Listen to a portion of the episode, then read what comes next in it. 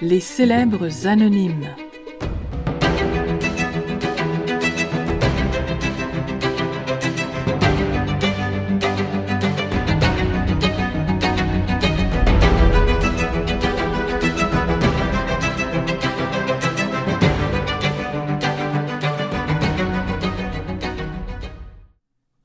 Identité multiple.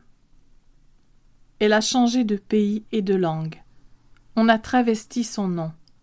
Dans une troisième nation, on en a encore trituré la graphie. Son cœur se languit de sa patrie, se résigne au nom porté dans la terre d'accueil, terreau de liberté et de possible.